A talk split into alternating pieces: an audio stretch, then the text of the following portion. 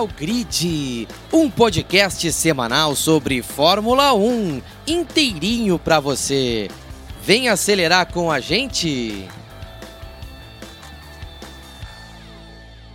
Oi, pessoal, muito boa noite para você que nos acompanha ao vivo aqui no YouTube, ou muito bom dia, boa tarde, boa noite, ou boa madrugada para quem está nos ouvindo no seu agregador de podcasts ou assistindo aqui no YouTube depois, né? Que tem a turma que depois assiste no YouTube também. Chegamos com o episódio 59 do Do Pit ao Grid para a gente falar de tudo o que aconteceu neste final de semana de Fórmula 1 com o Grande Prêmio da Espanha em Barcelona.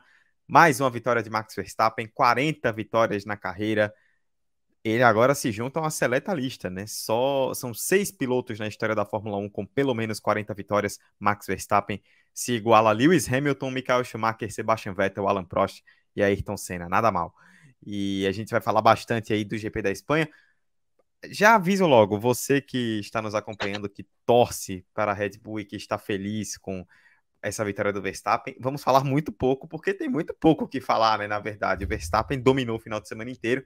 O que mais chamou a atenção foi o que veio mais atrás, principalmente a Mercedes, né? Que de, deixou muita esperança para o seu torcedor depois desse final de semana em Barcelona. E vamos falar de base também, porque tivemos Fórmula 2, tivemos Fórmula 3 com muita coisa acontecendo. É, nosso queridíssimo Maurício não pôde estar presente hoje por questões laborais, né? A vida do trabalhador não é tão simples assim. Tanto que não é só Maurício, né? Beatriz está nas condições mais adversas possíveis, mas está presente porque ela nunca falha. Tudo bem, Beatriz? Boa noite, Edu. Boa noite a todo mundo que vai acompanhar a live aqui. E olá para quem vai acompanhar nos agregadores posteriormente. Pois é, hoje tivemos alguns percalços aí no caminho, mas estamos aqui para falar de Fórmula 1, Fórmula 2, Fórmula 3. A Fórmula 1 não foi mais do mesmo, do segundo para trás, mas ali na liderança a gente já começa todo episódio. É, você não está escutando o mesmo episódio da semana passada, inclusive, apesar de parecer, né? A gente está aí se encaminhando para a quinta vitória em sete GPs dessa temporada para o Verstappen. O Verstappen que chega nesse recorde de 40 vitórias, que é um recorde, uma marca impressionante, sete anos depois de vencer o mesmo GP da Espanha, né? Sua primeira vitória, estreando com a Red Bull. Esse ano eu acho que a graça da Red Bull vai ser essa: acompanhar os recordes que o Verstappen ainda pode quebrar, os recordes que o Verstappen com certeza vai quebrar nessa temporada. É, porque de resto é, é sempre mais o mesmo. É o Verstappen vencendo, dominando, colocando vários segundos em cima do segundo colocado, igual foi nessa semana.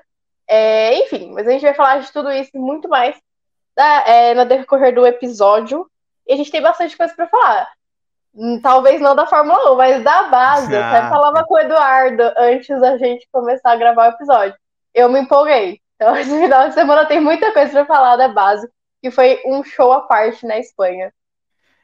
É, eu vou me lembrar, Beatriz, é, algum tempo atrás, quando eu comecei a.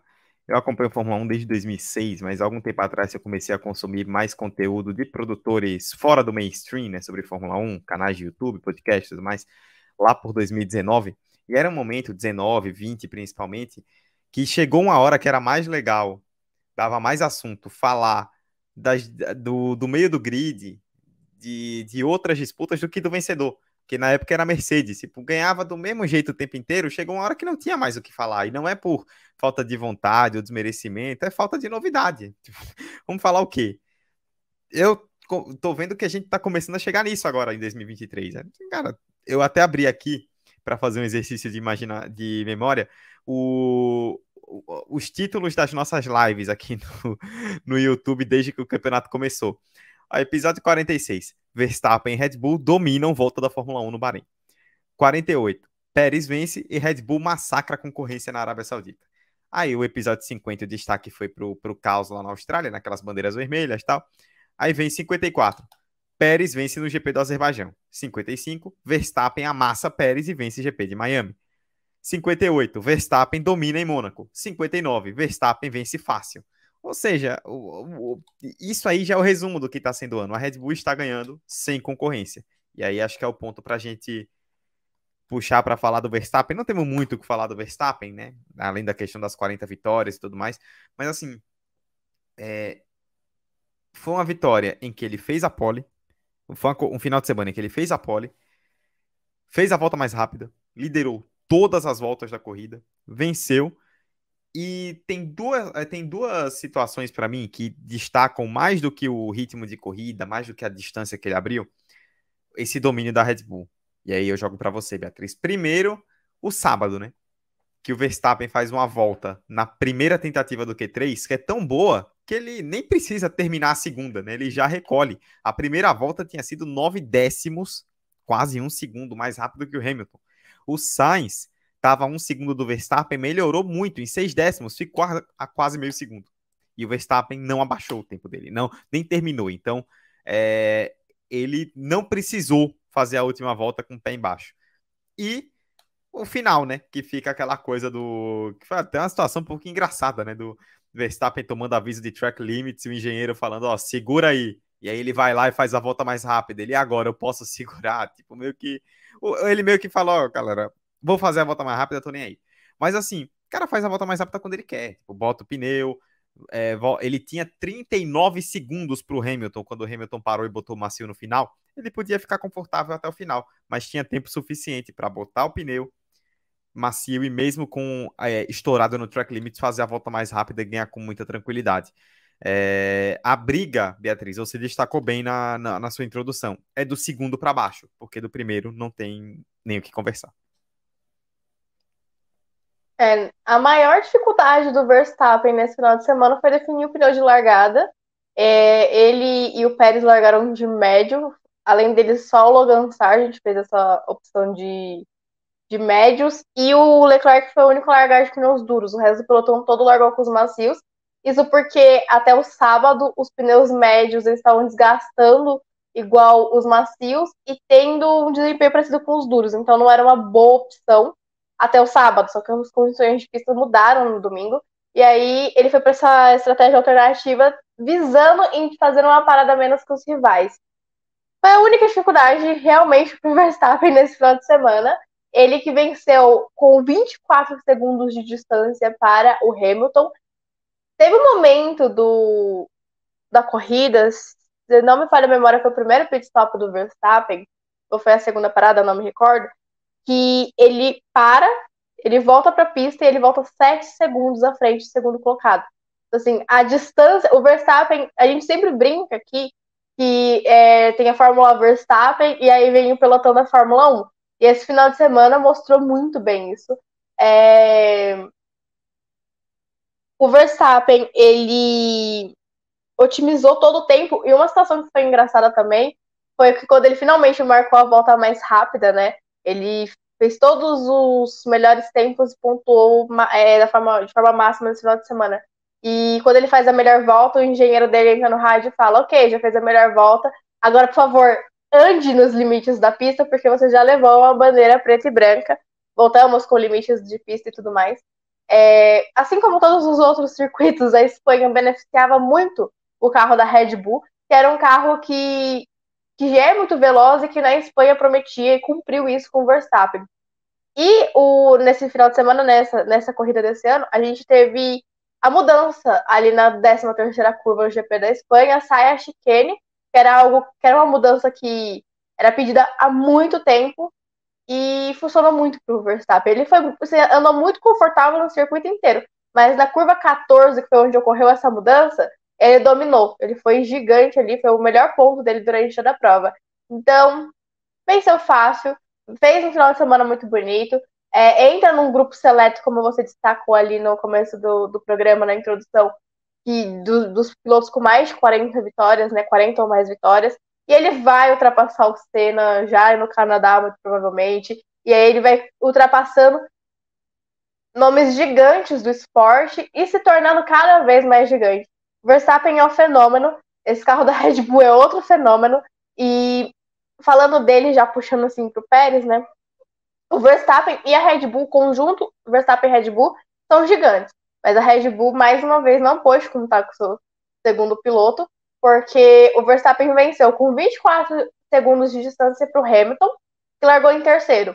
E o Pérez, que largou em décimo primeiro, chegou atrás do Russell, que largou em décimo segundo. Então, ou seja, o Russell largou atrás do Pérez, e mesmo assim o Pérez não teve condições de segurar, né, primeiramente, depois ultrapassar e manter o ritmo parecido com as duas Mercedes, pelo menos nesse GP da Espanha, e é o segundo GP seguido que chegamos aqui e falamos é, sobre um desempenho muito abaixo do esperado do Pérez. E se a gente voltar não muito tempo aí, é, resgatar não muito tempo é, na memória, em Miami a gente falava se o Pérez podia ou não brigar pelo título com o Verstappen. E hoje fica claro que não, ele não pode, ele não faz frente nenhuma ao Verstappen. E é, é, é, esses desempenhos do, do Pérez só abrem margem para rumores, né? A gente não sabe como vai ser a negociação, ele tem contrato até o ano que vem, mas esse desempenho do Pérez é muito, muito abaixo do que a Red Bull espera. E ele já teve chances de se mostrar. E só ele mesmo segue acreditando que ele consegue ser é, melhor que o Verstappen em algum momento e bater o Verstappen. Porque dentro de pista a gente vê que o Pérez deixa muito a desejar, que com o carro que ele tem, mesmo largando em 11, ele tinha obrigação de ter brigado efetivamente pelo pódio ontem. É, e, e, tem uma coisa também importante é, é, sobre o Pérez. O Christian Horner falou isso. E eu confesso que no primeiro momento eu olhei assim e pensei, será? Mas depois eu até concordei com o que ele falou. Que talvez o Pérez agora melhore de desempenho, porque quanto mais ele se distancia do campeonato, menor é a pressão para ele ser campeão. Porque o que a gente discutia antes de Miami, é, como você bem lembrou, era: será que o Pérez pode ser campeão? O Pérez está andando bem, está igualando o Verstappen, principalmente em pistas de rua. Será que ele tem capacidade para ser campeão? E quando você está em uma disputa pelo título, muda completamente o patamar de disputa. Tipo, a gente já viu na história da Fórmula 1 vários e vários pilotos que se transformaram para o bem ou para o mal na hora de disputar um título e acabaram é, caindo pelas tabelas. Então, poderia ser o caso do Pérez, né? Um piloto que é bom, eu acho o Pérez um bom piloto, tem suas, suas, suas valências, é capaz de entregar bons resultados para o que a Red Bull espera dele, só que não é um piloto que a gente imagina que vá ter cacife para brigar o ano inteiro com o Verstappen, por mais que nós já dissemos aqui. Isso não é justificativa para, por exemplo, ter ordem de equipe, que foi o que teve ano passado e não teve esse ano. A Red Bull sabe também que nem precisa da ordem, né? elas estão muito à frente. Mas é, a gente sabe que para o ano inteiro é difícil o, o Pérez ser cacife de brigar com o Verstappen. Então, isso aumenta a pressão. E aí, o cara cometeu. E aí, você pega, tipo, o erro de Mônaco, que acabou com o fim de semana dele. O primeiro stint muito ruim que ele fez ontem em Barcelona, né? Ficou preso atrás de uma galera ali no pelotão, largou mal, e isso comprometeu demais a corrida dele. O próprio qualificatório no sábado, né? O cara caiu no Q2. Então, assim, é... quem sabe agora, o Horner estava comentando, e eu pensei nisso, quem sabe agora, com menos pressão, porque parece que o campeonato já foi embora, o Horner não vai falar isso publicamente porque é o piloto dele, mas já foi embora com menos pressão, quem sabe ele não consiga começar a render melhor. É, pensar em conquistar os pontos dele para ser vice-campeão, por exemplo, e não ficar focando o tempo inteiro enquanto ele está do Verstappen. Porque se você olhar a tabela hoje, nesse momento, eu até abri aqui é, a tabela de pilotos, 170 a 117. São 63 pontos. O Verstappen já abriu uma vantagem maior do que duas corridas. Ou seja, o Verstappen pode abandonar e o Pérez fazer todos os pontos possíveis no Canadá e na Áustria, que ainda assim o Verstappen é líder. Então ele já abriu uma gordura que daqui para frente é muito difícil de tirar. Então é, tem essa questão. E quanto ao Verstappen, é, isso que você falou no começo foi fundamental para entender a corrida do Verstappen, né? Assim, não que ele precisasse, né? Não é que isso fez o Verstappen dominar, mas o fato de a temperatura da pista ter diminuído bastante é, do sábado, é, antes da corrida, né, antes da largada, ajudou muito quem, quem usasse os pneus médios, e nisso o Verstappen acabou se dando bem, e aí, estando na frente do pelotão, ele conseguiu. Outra coisa que ajudou ele foi o fato de o Hamilton ter errado na última volta do Q3 e largar mais atrás, que como a gente viu no domingo, a Mercedes tinha um ritmo de corrida muito bom, coisa que a Ferrari não tinha, então, para ele era mais fácil ali conseguir controlar o ritmo na frente, largando a frente do Sainz e do Norris, do que tendo já o Hamilton logo próximo no, no encalço, né? Aí a gente viu, vamos falar depois como a Ferrari foi mal e como a McLaren, coitada, é uma no sábado e outra no domingo. Mas o mas é isso, tudo isso acabou facilitando uma, um trabalho que já não seria tão difícil pela diferença e acabou que o Verstappen consumou uma vitória absolutamente tranquila, sem ter nenhum, nenhum tipo de, de, de intercorrência. Beatriz, você tem algo a falar de Red Bull ou podemos passar? Não, pode, pode seguir. Podemos seguir então, então vamos seguir com a equipe que foi a que mais chamou a atenção, é, mais até do que a Red Bull, né, por conta do que vinha acontecendo e do que foi esse final de semana. Tá na tela, Beatriz, a Mercedes acordou, porque vale lembrar, né, as atualizações que a Mercedes prometia, né, o novo carro, que não era bem um novo carro, né, o novo conceito dentro do mesmo W14, vinha para Imola, acabou não acontecendo Imola, veio para Mônaco, e Mônaco é uma pista que por mais que você consiga ver uma coisa ou outra, é, não é. Não dá para medir muito porque é Mônaco, né? Totalmente diferente, é outra característica. Essa foi a primeira pista de verdade para valer que a Mercedes entrou com esse, com esse novo conceito de carro e fez P2 e P3 com um excelente ritmo de corrida. E aí, Beatriz, acordou a Mercedes ou calma?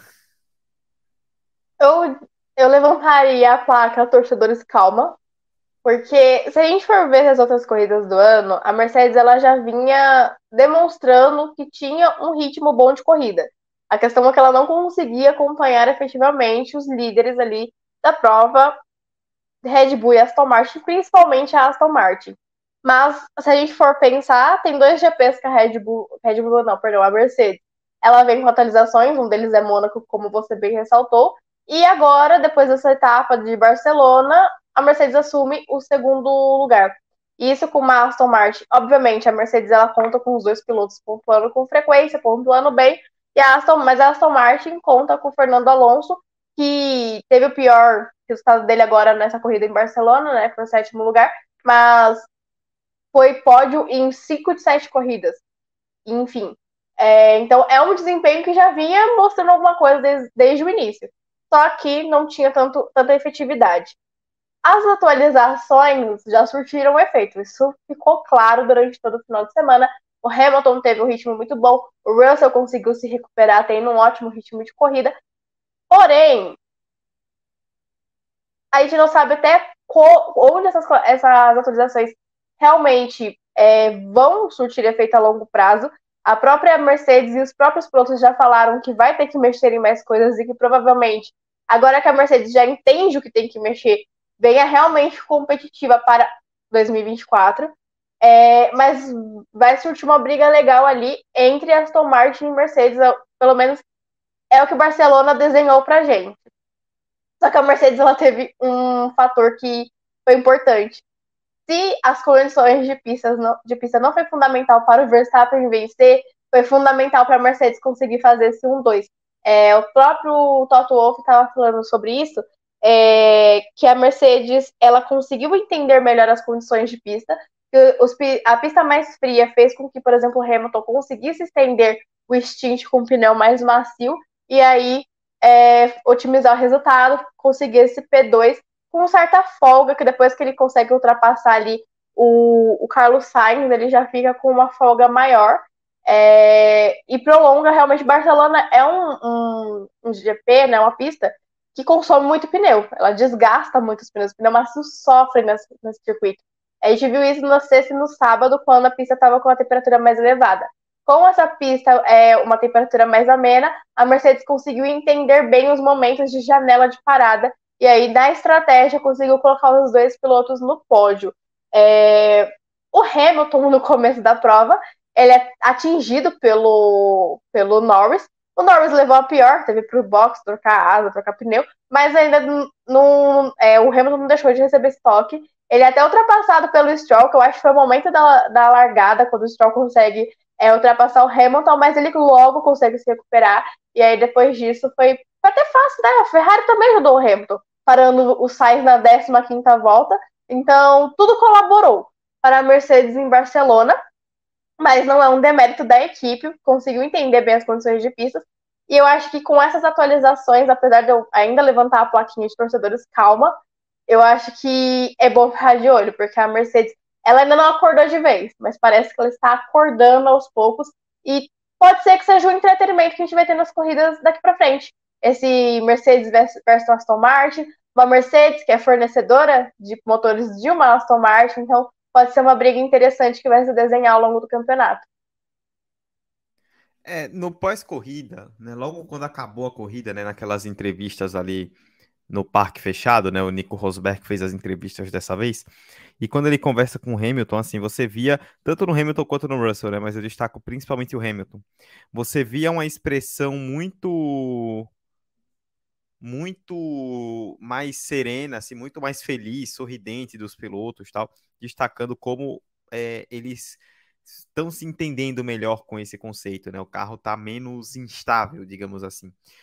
E aí o Hamilton cita uma coisa que eu até fiquei. É, ele fala que o ritmo foi muito bom, que a corrida foi ótima tal. Ainda um pouco longe desses caras, e aí aponta para trás, tinha o carro do Verstappen atrás dele. Mas estamos num bom caminho. Ou seja, o que indica justamente isso que você falou. A Mercedes está seguindo um caminho que parece ser um caminho bom de evolução, de crescimento. Essa primeira corrida indicou boas coisas, mas ainda está bem longe da Red Bull. E eu nem falo aqui de brigar por campeonato, porque o campeonato não tem como, né, nesse momento. O campeonato já era. Mas de brigar por vitórias, né? Muita gente tem se perguntado: será que dá para brigar por vitórias? É, acho difícil nesse primeiro momento, porque a Red Bull assim, quando não tem nenhum tipo de intercorrência, domina a, as corridas com tranquilidade com seus dois pilotos. É, tem essa questão que você falou dos pneus, né? Acho que a gente sempre fala muito aqui no do Pixel Grid, quando faz análise da, das corridas, a gente sempre fala muito dos pneus. E a gente fala do pneu porque hoje em dia o pneu ele está determinando muita coisa na Fórmula 1, né? Bastou, foi o que nós comentamos no caso do Verstappen, bastou a temperatura da pista baixar antes da largada e de repente todo mundo se perdeu. E a gente viu, vamos falar da Ferrari daqui a pouco, de outras equipes como a Aston Martin. Ninguém sabia direito qual era a estratégia. Teve até um momento, eu até achei curioso isso. Eu estava assistindo pela F1 TV na transmissão da Sky. E o Martin Brundle, ele, ele até cita, né, que quando para, quando o Russell para para colocar pneu macio para ir até o final, antes do Verstappen parar, é, na verdade, antes do Hamilton parar, o, o, Russell para, aí depois vem o Hamilton e depois o Verstappen, né, para colocar os pneus para ele até o fim. Quando o Russell para, isso é volta 46, faltavam 20. Os quatro primeiros colocados estavam com, é, com todos os compostos possíveis, né? O Verstappen e o Pérez estavam de duros, o Hamilton estava de médios e o Russell de macio. Estavam os quatro usando compostos diferentes. Então, assim, ninguém entendeu muito bem o que fazer. E a Mercedes parece ter entendido melhor o que fazer. E isso fez a Mercedes levar vantagem, né? O fato da, de, como nós citamos, né, antes da largada, a temperatura baixou. A Mercedes, nesse sentido, acabou se beneficiando, né? É, tendo menos desgaste e com isso conseguiu é, ter um resultado muito interessante. É, o fato de Barcelona ser uma pista que tem muita curva de alta, de média, beneficiou a Mercedes e isso foi um prejudicial muito grande para a Aston Martin. Vamos falar da Aston Martin também.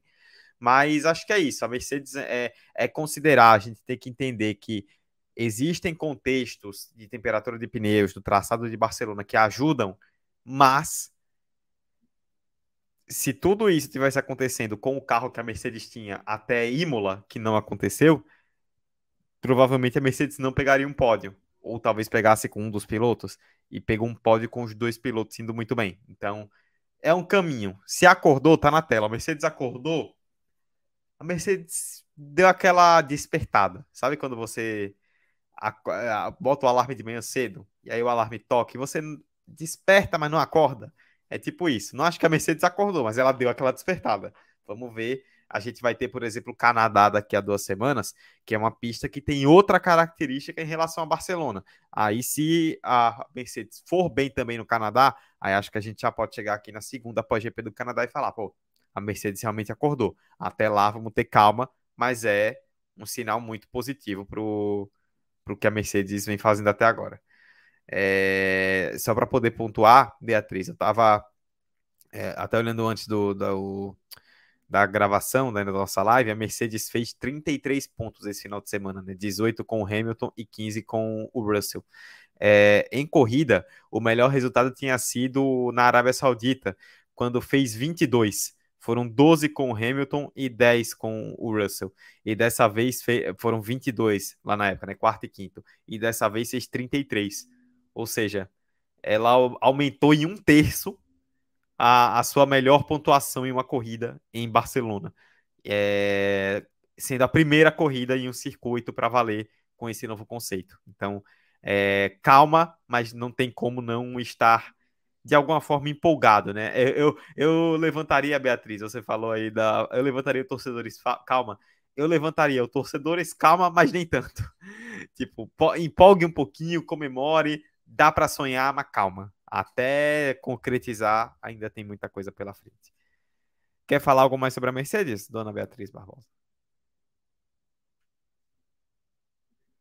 Não, Beatriz apontou o sinal que não, tá? Eu esperei que ela falar, mas ela só apontou. Vamos então de. Ai, Ferrari. É, Beatriz, assim. A gente vai bater na mesma tecla de novo. Do mesmo jeito, ó. A gente falou no começo da live, você que torce para Red Bull, vamos falar as mesmas coisas. Você que torce para Ferrari, a impressão que eu tenho é que vamos falar as mesmas coisas de novo. Mas assim, é, é tudo dá errado, né? Impressionante é, é um qualificatório que o seu principal piloto fique em último, praticamente, penúltimo, né? Ele só foi melhor que o Sargent, né? E assim, problemas à parte, ah, teve problema, tal, não sei o problemas à parte, você só ficar à frente do Sargent é um pouco preocupante, né? E aí na corrida, assim, é, o Sainz larga em segundo, poderia ter tido uma talvez é, quase ultrapassou o Verstappen na largada, né? Acabou não acontecendo mas aí a Ferrari volta para o problema. Ela se perde em vários erros. E aí, uma equipe que tem um carro que come pneu, como a Ferrari come, indo para uma corrida em Barcelona, que a, a, mudança de temperatura no domingo fez todo mundo ficar perdido no pneu, ela ficou mais perdida ainda que o resto. E aí não se achou de jeito nenhum e teve um final de semana. Esse da Ferrari foi para esquecer realmente. É, o Leclerc simplesmente não tinha ritmo, não tinha carro, não tinha nada para classificação. Foi muito estranho o que aconteceu com, com o Leclerc. Tão estranho que a equipe não teve tempo de detectar o que foi que aconteceu e aí decidiram trocar a suspensão do carro. Com isso, ele largou do pit lane. É, já não tinha muito o que perder mesmo, então largaram lá de trás. Já iam largar lá de trás, largaram um pouquinho mais de trás. E a Ferrari, eu tenho a sensação que tem uns 20 GPs, a gente está falando a mesma coisa aqui. A Ferrari errou na estratégia, a Ferrari prejudicou os dois pilotos, a Ferrari não soube o momento de parar. E, enfim, é mais um final de semana que a gente vai falar a mesma coisa. Quando eu falei da Mercedes, eu citei, eles pararam o Sainz na 15 volta, o Sainz parou muito cedo. E com isso, todas as paradas dele também foram antecipadas e ele sempre perdia nesse ponto, porque os outros pilotos vinham com mais ritmo, com pneus mais novos e passavam o, o cara que largou em segundo, terminou a corrida em quinto. Atrás, eu vou repetir isso acho que o programa inteiro. Atrás de um cara que largou em décimo primeiro e outro que largou em décimo segundo. Então, assim, tava muito fácil. O, ele ainda tentou ameaçar o Verstappen ali na primeira curva, o que é, já era esperado, não conseguiu e foi só decaindo ao longo da corrida. O Leclerc, ele largou de pneus duros e eles, a Ferrari decide parar o Leclerc na volta 17 e colocou o composto macio. É, nisso, o Leclerc caiu de novo, novamente, foi tentando recuperar. Uma coisa que me chamou a atenção de forma negativa foi que eles perguntaram no rádio, o engenheiro perguntou para o Leclerc se ele preferia continuar com os compostos macios na segunda parada ou ir de pneus duros. E o Leclerc falou: o carro não está, não está rendendo de pneus duros. Prefiro os macios. Eles param o Leclerc e colocam um pneu duro. E aí o Leclerc já não pôde fazer nada, o carro não estava rendendo. O Leclerc acabou terminando em 11 após a punição de Tsunoda. É, foi 12 na pista. E assim, mais um GP para se esquecer. É o terceiro GP esse ano que o Leclerc não pontua. Ele tá. Deixa eu achar minha colinha aqui. Ele tá 128 pontos atrás do Verstappen. Então, assim, é uma temporada horrível para o Leclerc. E mais uma temporada horrível para a Ferrari. E aí a gente volta a repetir mais uma coisa sobre a Ferrari, é, destacando que o problema não era só o Binotto, isso tá evidente. E as coisas ainda não são totalmente culpa do Visser. Mas já começa a incomodar, porque o Visser chegou cheio de muitas promessas pro comando da Ferrari, e até agora a equipe só foi decaindo. Claro, repetindo, a culpa ainda não é dele, mas tem um trabalho muito grande para fazer, porque tudo parece ir contra a Ferrari. É, No final do programa passado, quando a gente estava decidindo aqui título, essas coisas, eu brinquei. A Ferrari parece que desistiu da Fórmula 1. O Edu até falou que não estava preparado para isso, né? É, pelo fato que eu brinquei. Mas a sensação, às vezes, que passa é essa. A Ferrari, ela não liga mais efetivamente para a Fórmula 1, porque não é possível que uma equipe com a tradição, é a equipe mais tradicional da categoria, se apequene tanto ao ponto de não conseguir acertar uma estratégia que basicamente era seguir o que o piloto falou no rádio. Se o piloto está no carro, ele sente o carro na pista. Se o piloto fala que o macio, o carro está rendendo melhor com o macio, isso foi possível de se ver na pista porque o ritmo do Leclerc melhorou, era muito simples. Era só não colocar o pneu duro de novo, era só dar uma chance, uma volta de confiança, que é o que falta na Ferrari, falta confiança. Os pilotos não confiam nos engenheiros, os engenheiros não confiam nos pilotos, e aí vira essa bagunça que a gente assiste corrida após corrida. É, é, falando da Ferrari, né, é, viralizou muito, né, e foi o que mais repercutiu em relação à Ferrari no pós-corrida, o, o já famoso vídeo no, nas redes sociais do Leclerc falando que não não gostou dos pneus duros e a Ferrari colocando os pneus duros. Só que a gente tem que pontuar, é, tem que pontuar uma coisa, estava até vendo essa questão nas pesquisas, pré-corrida e tudo mais, que vale a gente destacar sobre a Ferrari, porque, obviamente, é, muito isso repercute como aquela coisa, tipo, ah, a Ferrari está acabando com Leclerc e não sei o que, blá, blá, blá, blá. É, primeiro que assim, é, é, é, bizarro como parece que eu tô vendo a mesma discussão é, em 2023, trocando Sebastian Vettel por Charles Leclerc, né? Porque em 2020 era a mesma coisa falando do Vettel, ah, a Ferrari está acabando com o Vettel e tal, não sei o que, tá. Que é uma mentira. O que no caso do Leclerc também é uma mentira. Assim, o que falta para a Ferrari é, acho que não é nem essa questão do, do, é, do de um obedecer ao outro. Acho que é isso que você pontuou, Beatriz. É equipe e piloto se entenderem mais. Porque é uma das coisas, né? Não é só isso que falta, falta muita coisa para a Ferrari. Porque o Leclerc, ele não quis parar e colocar o duro. Por quê? Porque o primeiro stint dele de duro foi muito ruim.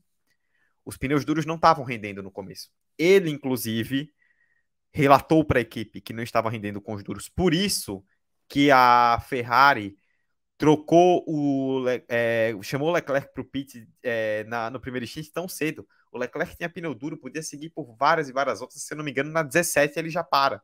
Outros pilotos de médio pararam depois. Então, é, isso ajuda a explicar por que, que a Ferrari parou. Isso explica por que, que a Ferrari chamou o Leclerc para parar cedo naquele momento o duro não estava rendendo. Com a questão da temperatura da pista, o emborrachamento pelo asfalto, do asfalto e tudo mais, no final da corrida, o duro já estava rendendo melhor. Então, a, o Leclerc não queria o duro, porque o duro lá atrás não rendeu. Só que a equipe coloca o duro nele e o duro rendeu bem no final. Tanto que ele começa a tirar a diferença e a gente viu ele chegando no Gasly, né? Por pouco que ele não ultrapassou. Mas ele chegou perto, ele teve ritmo para passar parecia em determinado momento que ia passar, porque o duro estava rendendo melhor. É, por que, que é importante fazer essa explicação? Para não ficar naquela coisa clichê de que os engenheiros da Ferrari são todos palhaços, né? Tipo, não é isso. A, a, Ferrari fez uma aposta com o Leclerc no começo da corrida e assim, o Leclerc estava largando dos boxes depois de ficar em penúltimo no classificatório. Tinha que arriscar, não tinha jeito. Botou o duro, o duro não rendeu no começo, parou cedo. No final, o duro já rendia. Só que aí a questão é você ter essa comunicação, essa confiança entre piloto e equipe, de passar para o piloto, olha, tem gente que está na pista de duro que está rendendo bem, ou a, a, pista está melhor, o duro não rendeu bem naquele momento, mas vamos botar agora porque o duro vai render. E o piloto ter essa confiança, porque fica essa impressão para as pessoas de que um está desobedecendo o outro, mas não foi bem isso que aconteceu, né?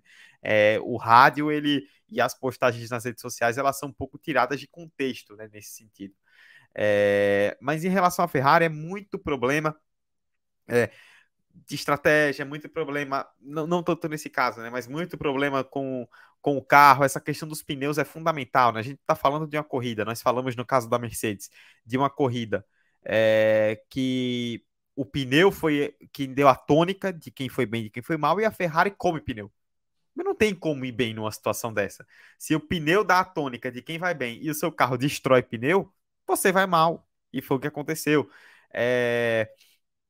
A, a, a, Ferrari também tem uma questão importante, né? Que a Ferrari sofre aerodinamicamente, aqui até está mais uma vez, mais um episódio, citar a Juliana Serrazoli, que ela trouxe essa informação, que a Ferrari ela não consegue colocar muita carga na asa traseira. Isso quer dizer que ela tem que usar é, isso em curvas, de, em curvas de alta. Então ela tem que usar uma asa mais fina.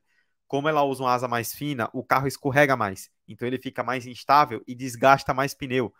E aí tem a questão também que nós falamos aqui em Miami, aconteceu em Miami e agora aconteceu de novo, que é um piloto botar um pneu, o outro piloto botar o mesmo pneu e um piloto ir bem e outro piloto ir mal. A Ferrari não consegue ter unidade. Então, assim, é, é, é, é bizarro. A Ferrari não consegue ter ritmo de corrida, ela come os pneus, ela não consegue ter uma unidade é, entre os pilotos, né, de desempenho entre os pilotos, entre os carros. É, o, o, o Vasser, ele falou é, algo né, no pós-corrida ontem que falou é, é, que algo interessante que a Ferrari ela não está se entendendo e acho que esse é o principal tudo isso que nós falamos aqui é na consistência do carro é, é, é, é mais ou menos é, é, é, tipo isso é exatamente isso a Ferrari ela não, ela não consegue entender o que, que acontece com os pneus, ela não consegue gerar o arrasto suficiente para não fazer o carro balançar. Os pilotos botam cada um acerto, um carro vai A e outro vai B completamente.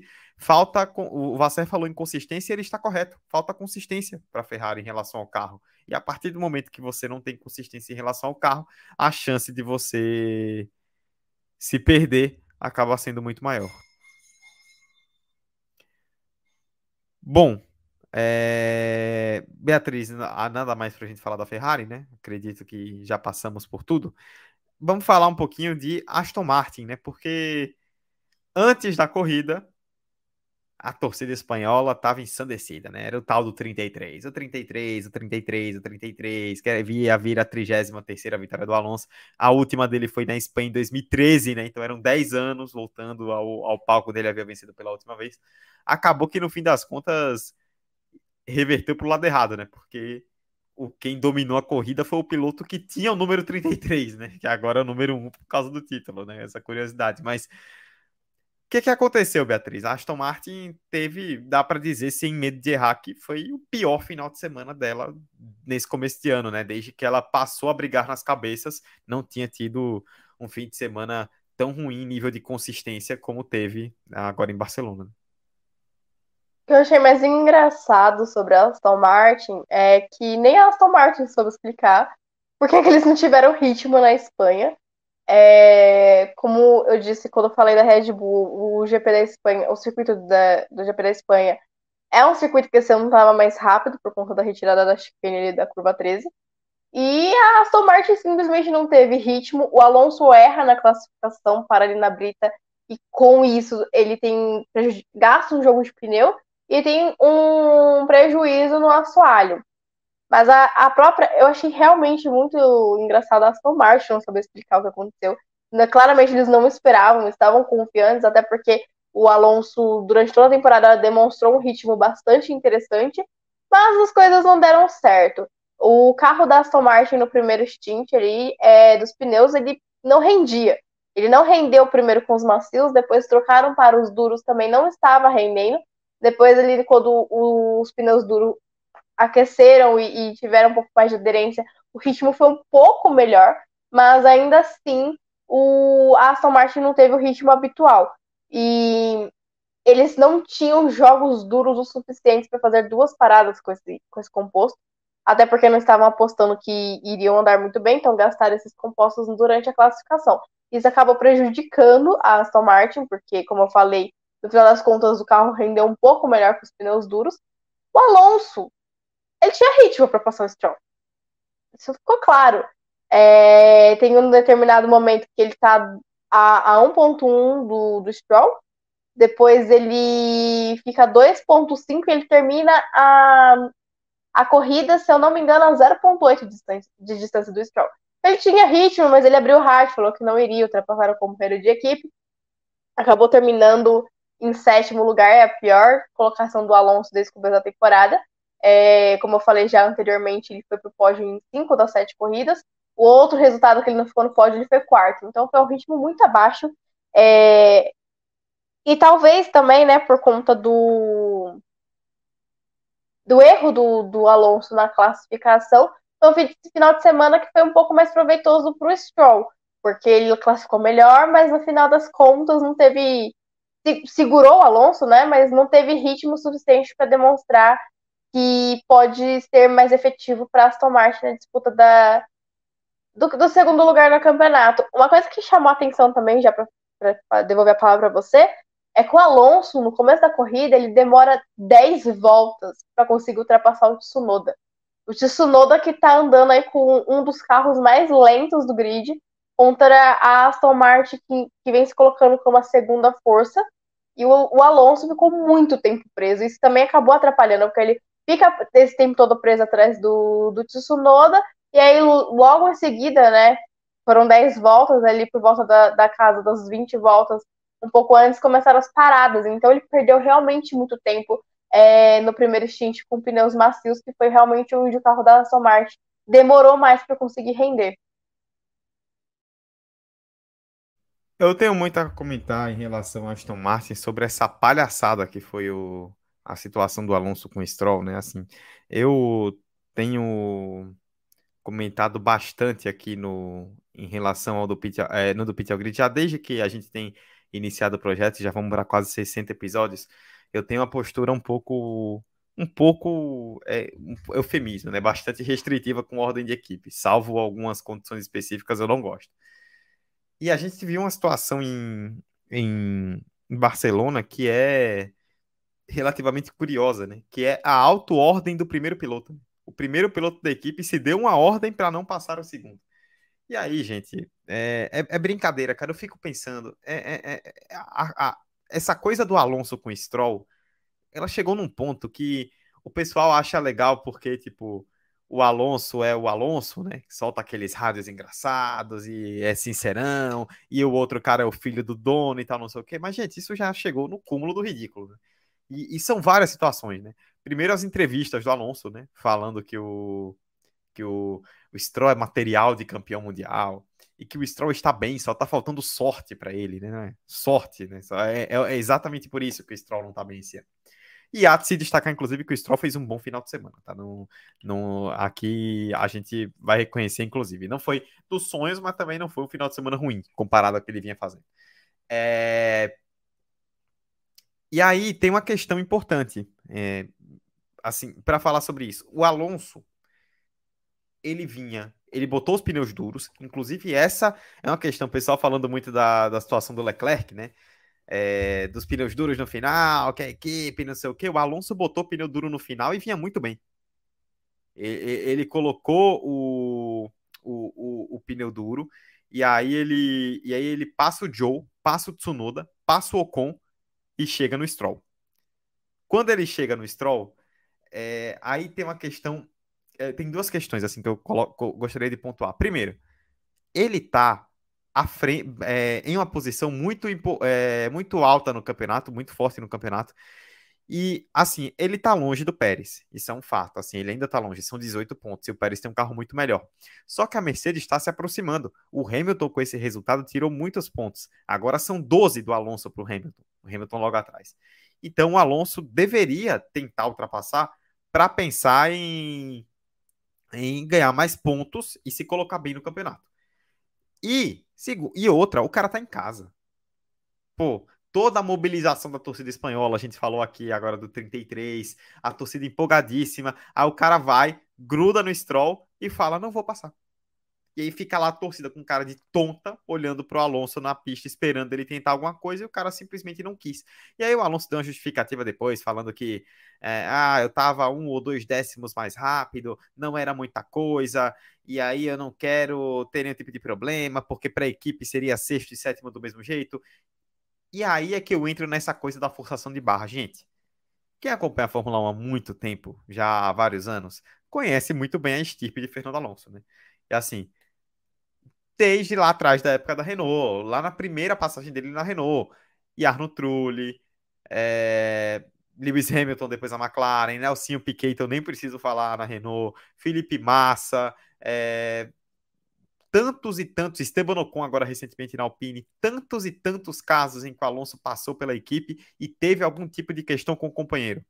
Porque o Alonso sempre foi o cara muito fominha que queria ganhar e destruir o companheiro de equipe. Aí, de repente, agora, o Alonso, que até nós estamos em junho, Sete meses atrás, o Alonso estava se embicando com o Ocon aqui em São Paulo e os dois discutindo no rádio, e o Alonso falando que ah, você desculpar não, porque eu já vou embora. Tava nesse clima. Aí agora o Alonso virou paz e amor que quer uma boa relação. Gente, isso tudo está acontecendo por um único motivo muito claro e específico.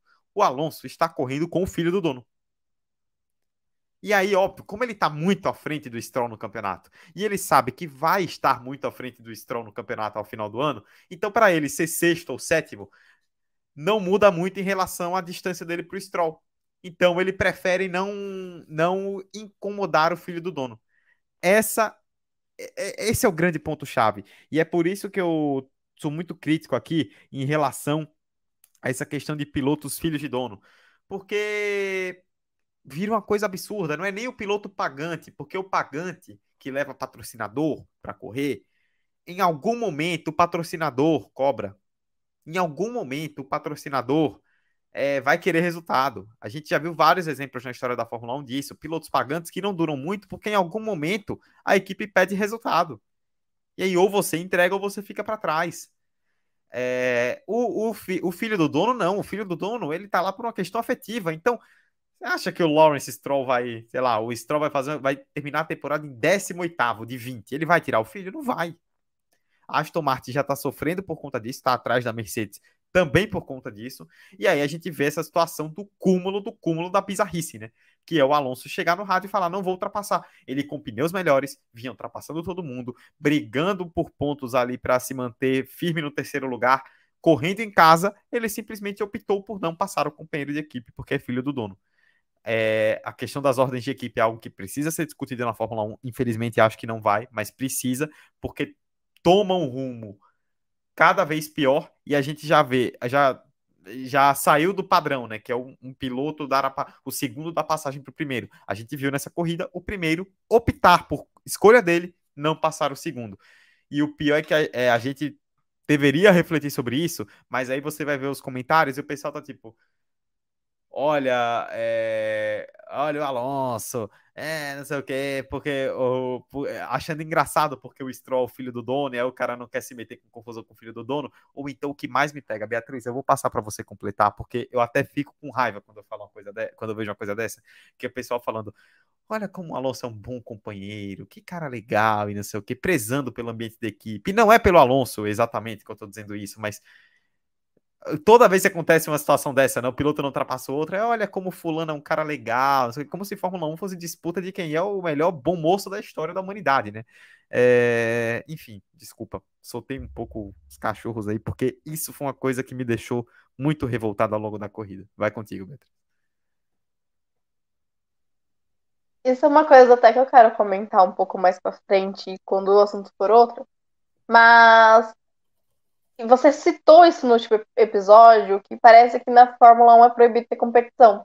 Você não pode competir, disputar é, posição na pista, você não, não, não pode muita coisa. E aí quando a competição é interna ali na equipe, né? Que toda a equipe passa por essa competição, todo piloto é, é, era uma máxima da Fórmula 1, né? O seu primeiro rival é o seu companheiro de equipe. É, mas hoje em dia parece que não pode. Então, esse Fernando Alonso, Paz e Amor, pai de planta, a fé da Taylor Swift, tudo isso daí que, que é, rodeia o Alonso nos últimos tempos, o, uma coisa não pode negar, o cara é um bairro do marqueteiro, e, e aí essa imagem de tiozão legal aí das redes sociais que ele vem passando, é, acaba transmitindo isso para a competição, e, e as pessoas parecem não conseguir enxergar que é justamente o que você falou. Só é assim porque ele tá competindo com o filho do dono e você não tem muito o que fazer. Não tem como você arranjar uma briga com o filho do dono se você quer continuar ali. E as portas estão mais fechadas do que abertas para o Alonso. O Alonso é um baita piloto que caberia acho que em qualquer equipe desse grid ou em quase todas as equipes, mas a maioria das equipes estão muito bem estabelecidas. Algumas ele já saiu com uma, uma imagem então é meio que tem que permanecer ali. E aí tá com um carro bom, que permite que ele brigue por pódios e tudo mais, é como você bem ressaltou. Ele tá numa situação muito confortável. Então, por estar nessa situação confortável, que ele vai lá e elogia o filho do dono. Ele falar que o Stroll tem material para ser campeão do mundo, para mim foi assim, top 5 absurdos que eu escutei nessa temporada. E porque não tem, gente. Você pode gostar do Stroll à vontade, mas falar que ele tem material para ser campeão do mundo é absurdo. Enfim, essa semana começaram, né, rumores. Na verdade, desde que a, a Honda é, anunciou que vai ser parceiro da Aston Martin, rumores não, mas o pessoal começou a especular. A gente até comentou isso, que vai chegar uma hora que ou o Lawrence Stroll abre mão do filho na Fórmula 1, acabou a brincadeira, ou ele vai ficar num limbo ali que nunca vai fazer a Aston Martin realmente ser a equipe grande que, que ele quer que ela seja. E só para fechar a questão do Alonso e seus companheiros de equipe, basta ver como o Alonso voltou para a Fórmula 1 na Alpine, e a partir do momento que o Ocon começou a, a, a, terminar à frente dele com mais frequência, o Alonso virou outro piloto. Ele começou a mostrar o cara que ele sempre foi. Faz parte da personalidade ou do personagem que ele criou para a Fórmula 1. E tá tudo bem também, não tem que ser sempre amiguinho é bom ter um clima bom dentro da, da equipe, mas não precisa ser o melhor amigo do seu companheiro de equipe dentro das pistas, porque é, um, é uma disputa, é um campeonato, quem pontua mais leva melhor no final do ano. Então, eu achei absurdo. Também eu fiquei incrédula, é, não, não parecia o Alonso. Não, não precisa ir muito longe também, quem acompanhou recentemente sabe também que o Alonso tem essa personalidade, não tão forte como quem viu todas as passagens dele pela Fórmula 1. Mas enfim, eu acho inadmissível sendo o Alonso ou sendo qualquer piloto que, que deixe de disputar uma posição quando claramente tem o ritmo, só para não ultrapassar o companheiro de equipe, para mostrar para a equipe que é um cara legal. Especialmente nesse caso, que é só porque é o filho do dono. É, é, é isso, né? E assim, o Alonso, o que mais me chama a atenção é que o Alonso não precisa disso, sabe? Assim, não precisa disso no sentido de, cara, ele é muito melhor que o Stroll. Ele não precisa se prestar a esse papel de chegar na casa dele diante da torcida e fazer uma coisa dessa para mostrar, porque tudo isso é pensado também, sabe? Quando o Alonso faz uma coisa dessa, também não é uma coisa tipo é, a nossa assim de repente, não é pensado também. Mas ele não precisa disso, mas ainda assim ele faz. E, e honestamente, assim, esse esse shit show, que já dá para chamar assim, isso aí virou um shit show da Aston Martin já com esses dois, né? Eu quero ver até quando isso vai durar. Tipo, eles vão ficar o ano inteiro nessa aí? Porque, olha, honestamente, é, ah. isso aí já, já, já saiu do controle, pelo menos na minha opinião. É, isso vai durar até os dois tocarem na pista e aí o clima não ser tão ameno ou alguma coisa do tipo acontecer. Porque enquanto o Alonso estiver andando bem à frente do Stroll, acredito que vai durar a temporada é. inteira. Então, é, eu concordo contigo, mas fico me perguntando, será? Porque beleza, eles não eram, vale lembrar, eles ainda não eram companheiros. Mas você vai lembrar no passado aquele acidente Sim. lá em Austin, né? Quando ele já, já era confirmado que o Alonso seria companheiro do Stroll, que o Stroll deu uma fechada no Alonso, que o Alonso voou e quase foi parar, assim, quase foi um acidente sério, porque se ele não aterriza a tempo, o carro ia bater no, no muro com um assoalho, né? Ia ser um acidente perigosíssimo. E aí o Alonso saiu do carro falando, é, eu não entendi o que aconteceu, é, não vi, não vi quem foi que me fechou e tal, não sei o que. Óbvio que ele sabia que era o Stroll, mas ele já não queria criar problema, né? Então, será que até mesmo um acidente pode causar esse tipo de situação? Vamos ver, né? Vamos, vamos ficar de olho. É, e quanto a Aston Martin, só para pontuar também em relação ao Alonso, né, que ele é, cometeu o erro, né, no, lá no, na, no Q3, né, na classificação, acabou danificando o assoalho, isso prejudicou muito o quali dele. A Aston Martin trocou o assoalho dele do sábado para o domingo, mas acabou não ajudando muito também pela questão dos pneus e pela questão, e aí eu volto, né, quando eu falei da Mercedes, a Mercedes é um carro que se entende bem com curva de alta, a Aston Martin é o contrário. Eu estava lendo um texto hoje na Auto Sport, e a reflexão era essa, né, que Barcelona expôs fraquezas da Aston Martin. Né, a Aston Martin foi, é, viu em Barcelona algumas das suas principais fraquezas e acabou não reagindo tão bem. Então, é um sinal de alerta aí pensando. Então, do mesmo jeito que calma antes de cravar que a Mercedes voltou calma antes de cravar também que já era para Aston Martin, tá? Foi apenas um, ah, uma, uma pequena situação. Beatriz, Posso você dar tem... uma última? Opa, vai, fala, fala. fala. Posso dar uma você última? São as provo- dois, então você pode falar o que você quiser. Posso dar uma última provocada aqui? Aquelas. Eu- Eu tô com essa na cabeça desde antes do programa. Os torcedores espanhóis estavam esperando o espanhol do carro verde ganhar. E ganhou, Ah. mas não foi na Fórmula 1. Ganhou, mas não foi na Fórmula 1, inclusive. Que corridaça da Indy, hein? Não sei, eu loucura. dormi, mas. Recomendo, ó, vai no Star Plus depois e assiste, porque o pau quebrou. Nas últimas voltas, É. o bicho pegou pra valer. Você que torce pra McLaren, Beatriz, você... Ainda bem que eu dormi. a McLaren, a McLaren, ela ficou muito perto de um de problema seríssimo com seus pilotos Sim. aí em Detroit, mas isso é assunto para depois. Sim, sim. Beatriz, o que é que você tem de mais destaques aí que você gostaria de pontuar da Fórmula 1? Eu queria muito, muito destacar a disputa entre o Joe e o Tsunoda. Foi uma Ah, eu disputa, também, eu também, eu também, eu tenho coisas a falar sobre isso. foi uma disputa muito bonita na pista até eles se tocar, é, ou eles se, se tocarem e o Zou escapar ali para aquele pedaço de pista alternativa da zona da área de escape. Mas foi uma disputa muito bonita de dois pilotos que o Tsunoda a gente vem elogiando aqui programa após programa, tá muito consistente, que conseguiu finalmente adaptar a Fórmula 1. E o John, um piloto que tá no seu segundo ano, que não tinha aparecido muito ainda, e aí aparece numa corrida é, atípica, claro, por isso com- os dois contaram com a sorte de Aston Martin, de, de Ferrari e tudo mais estarem um pouco mais atrás, é, mas é méritos deles dois. Foi realmente uma disputa muito bem tanto que a gente ficou muito tempo acompanhando só essa disputa é, entre os dois na pista. O Tsunoda fecha né, ali para se defender do ataque do Joe e é punido, se eu não me engano, em 5 segundos. E aí, com isso, ele acaba a corrida em décimo segundo. E num primeiro momento, eu defendi essa punição dele. Eu falei, não, realmente. Só que aí depois eu parei para olhar com calma, né? Para ver o lance e não, é absurdo. O cara fez o que qualquer um faria. Ele foi se defender para não ser ultrapassado. E aí volta no que você comentou no programa passado, se eu não me engano, sobre o Huckenberg. A gente entra numa corrida, tudo bem que na Espanha a gente teve mais ultrapassagens do que foi em Mônaco. Mas a gente vem no, no, numa Fórmula 1 que já não proporciona muitas ultrapassagens. E quando o cara tenta ultrapassar, que tem aquela disputa bonita, e aí o outro se defende para ser ultrapassado, ele é punido. Os toques fazem parte. O Joe não teve nenhum prejuízo, ele não perdeu a, po a posição de pontos que ele estava, no caso, a décima posição. Ele abre o rádio e, como muitas pessoas falaram, a, a punição do, do Tsunoda, o Joe ganhou no grito. Mas, infelizmente, terminou de um jeito muito triste, porque a disputa foi muito bonita. Mas eu achei assim uma baita de uma disputa entre os dois. Gostei muito de ver.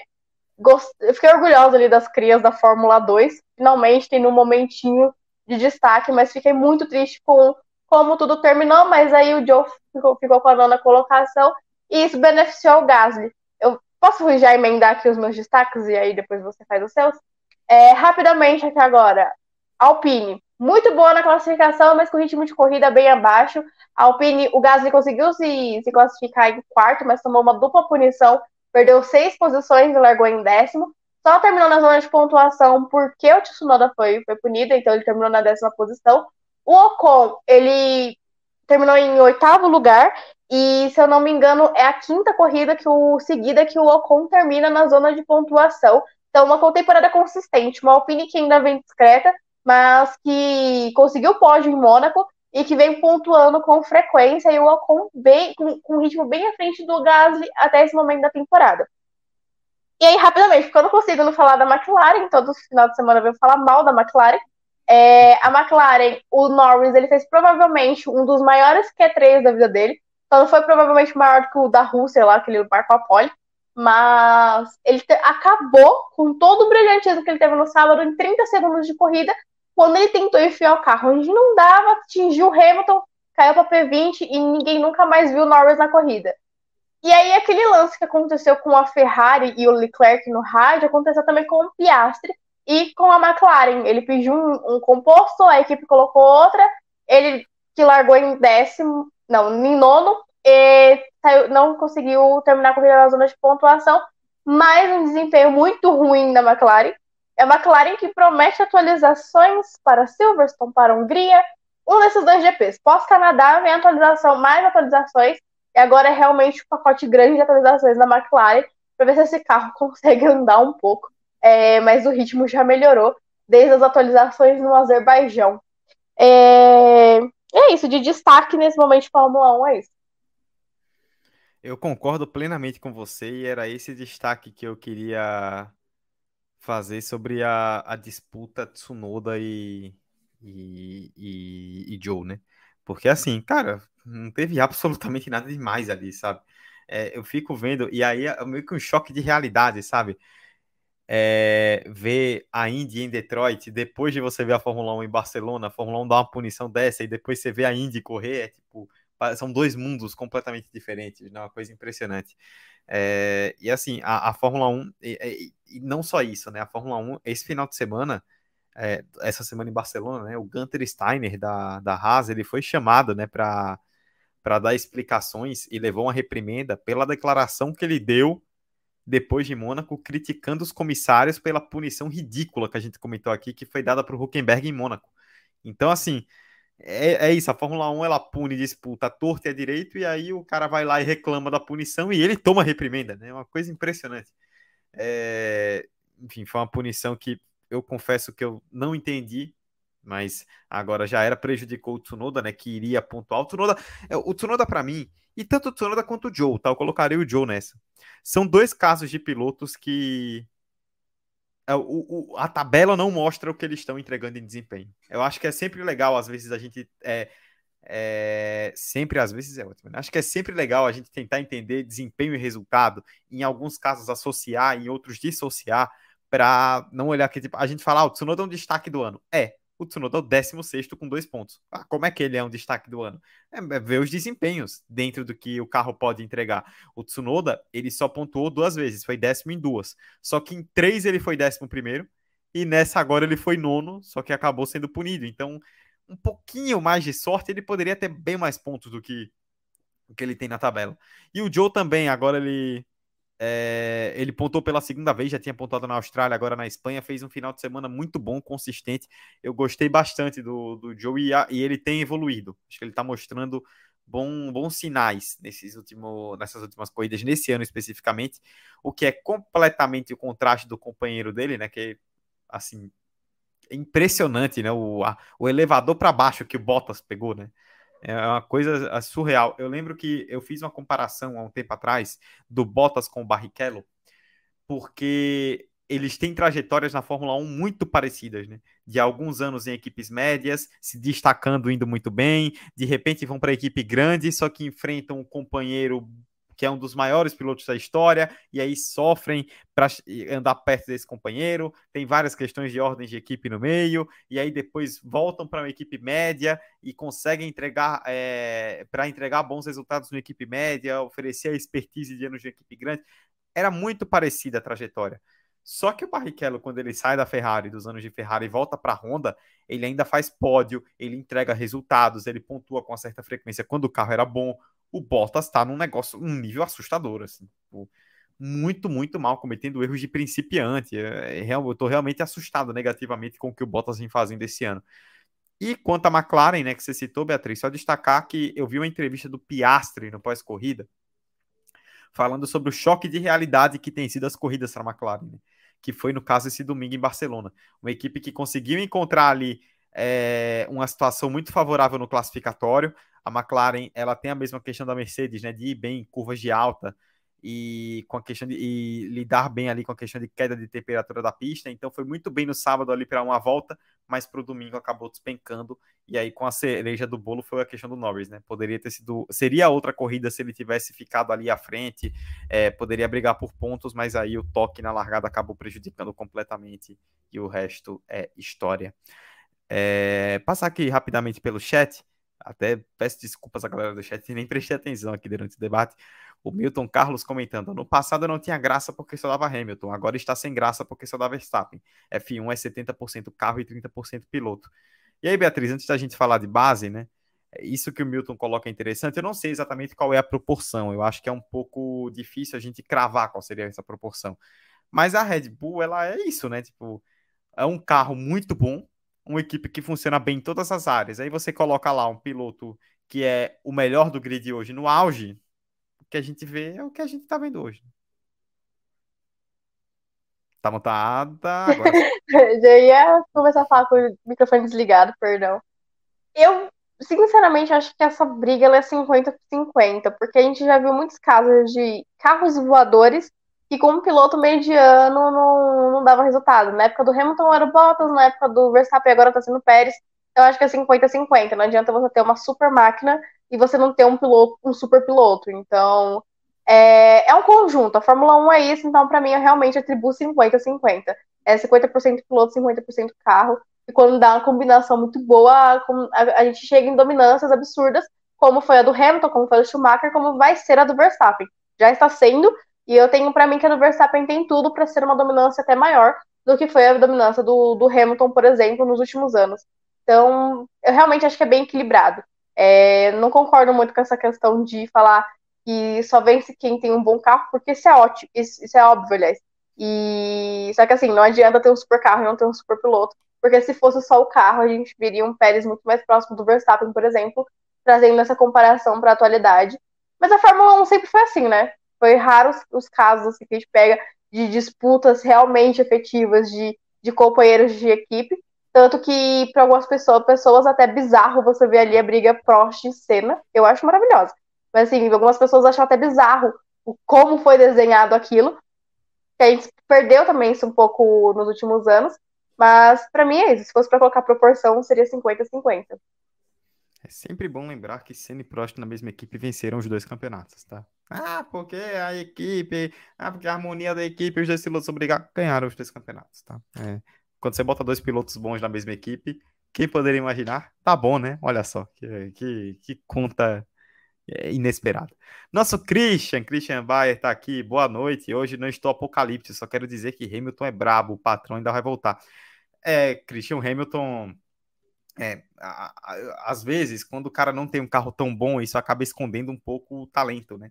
E assim, o Hamilton de 2022 e 2023 não deve em relação ao Hamilton de 2021. Só que o Hamilton de 2021 tinha um carro para. Isso é porque eu tô botando que 2021 teve disputa, né? Sem contar os outros anos. Mas o Hamilton de 2021, que perdeu o campeonato na última volta, não deve em nada ao de 22 e 23. Só que o de 22 e 23 anda num carro de uma equipe que tá perdida. Né? Então é mais difícil. Mas, assim, o que o Hamilton vem fazendo é realmente muito impressionante. E o Christian comentou aqui também. É loucura dizer que em uma comparação Drugo e Stroll, o Drugo tem mais teto. Melhor hoje é o Stroll, óbvio que já pilotou muitas vezes na F1. Digo teto. Nem um pouco, Christian. É assim, eu vou até dar minha opinião aqui antes da gente falar de base para valer. Eu comentei aqui na época da, da, da situação do Stroll, do Drogovic e tal, que eu, assim, não tinha nenhuma chance do Drogovic assumir, porque o Stroll é filho do dono, mas eu, entre os dois, escolheria o Drogovic por dois motivos. Primeiro, pela questão do de, de, o cara ser campeão da Fórmula 2, né? É um jovem que vem ali no embalo e tal, não sei o quê. É, além do fato de o Stroll ser filho de dono, que eu rechaço completamente. E segundo, justamente por isso. O, o Stroll não é um piloto horrível. Quando a gente fala aqui de Stroll, o Stroll não é um, um perna de pau completo, não roda presa. Só que o Drugo, ele é um cara que tem teto, e a gente tá falando do Drugo, mas vários outros aí que tem um teto muito grande que poderiam evoluir muito e render mais. Só que são atrasados, e sempre bom lembrar, eu sempre gosto de reforçar isso aqui. Lawrence Stroll compra a, a Force India, né, que vira Racing Point, né, quando ele chega, porque estava realmente quebrada a via de falir. Ele tinha Pérez e Ocon na equipe. Ele dispen... Pérez, que está na Red Bull hoje, brigando, é, sendo vice-campeão, e o Ocon, que desde 2021 vem andando muito bem na, na Alpine. Ele deixa de ficar com os dois e dispensa o Ocon para colocar o Stroll. Aí depois ele tem Pérez e Stroll. Aí ele, o Vettel fica livre no mercado. Seria a contratação ideal, né? Pô, você contrata o Vettel, tetracampeão, cara de anos de equipes grandes, para trazer expertise para a equipe e colocar ao lado do Pérez, que era um cara que vinha voando. O Pérez, e até 2020, era um dos melhores pilotos de meio de grid da Fórmula 1, talvez o melhor. E aí dispensa o Pérez e contrata o Vettel para não tirar o Stroll. Ou seja, Pérez e Ocon. A gente está vendo aí dois pilotos de qualidade, dois bons pilotos e que estão fazendo nome cada um a seu modo na Fórmula 1, que estavam na equipe e foram dispensados de cada vez, enquanto o Stroll seguiu lá. Então, enquanto isso acontecer, a gente vai ver vários outros pilotos com teto muito alto que vão perder essa chance porque o filho do dono está lá. Bom, feito esse descarrego, a gente descarregou muito hoje na, na, na, Aston Martin serviu como descarrego por N motivos, né? Alonso, Stroll, foi uma loucura. É agora a hora que a Beatriz se anima, depois de uma hora e dez minutos de debate, vamos falar de base, Dona Beatriz Barbosa. É... Frederic Vest e Oliver Birman venceram na Fórmula 2, o Vest aumentando aí a sua diferença no campeonato né, em, relação, em relação ao Porsche, é, chegou à frente do Porsche nas duas, e além do Vest que está andando muito bem, a, a senhorita na, na, no paddock da F2 destacou muito positivamente o, o Birman. Estou pronunciando corretamente? Ou é, é estou? Eu falei Berman, mas é Birman né, no inglês. O que é que está te deixando empolgada no Oliver Birman, além, é claro, do, do, do bom final de semana que ele fez em Barcelona? Rapidamente, antes de entrar de vez na Fórmula 2, por favor, por favor. esse final de semana, eu fiz, essa semana, eu fiz um comentário sobre o Vest. Eu venho destacando o Vest faz um tempinho, Desde o começo da temporada, inclusive, ele foi a minha aposta lá antes da temporada começar de ser campeão da temporada. Sim, eu apostei nele não no Porsche. Enfim, e teve uma corrida muito específica que foi no Azerbaijão. Não, foi na Arábia Saudita, perdão. É, que eu vi que o, o Vest ele vinha num ritmo muito bom. E eu peguei até falei, gente, o Vest tem ritmo, ele ainda vai ganhar essa corrida. De ter feito, ele ganhou essa corrida. E o Vest ele vem pontuando muito bem. Ele passou batido na etapa do Bahrein, e depois disso ele veio pontuando muito bem. E ele tinha um problema, que era a questão das ultrapassagens, que ele conseguiu driblar nesse final de semana. Mas enfim, fiz um comentário no Twitter, porque vem rolando rumores de que o Toto Wolff tá querendo colocar o Mick Schumacher ali no lugar do Sargent. Claro, tudo são rumores. Só que eu peguei e falei, tá na hora do, se isso for verdade, do Toto Wolff começar a olhar pro Vest, que é piloto da academia Mercedes, independente se o Toto Wolff ele é empresário do Mick Schumacher, que eu não sei se realmente é, mas foi o que me passaram. É, independente disso, ele é chefe da Mercedes, é um piloto da academia Mercedes liderando a Fórmula 2. Eu fiquei assustada com o que eu ouvi, porque as pessoas estão normalizando o campeão da Fórmula 2 não ter espaço na Fórmula 1.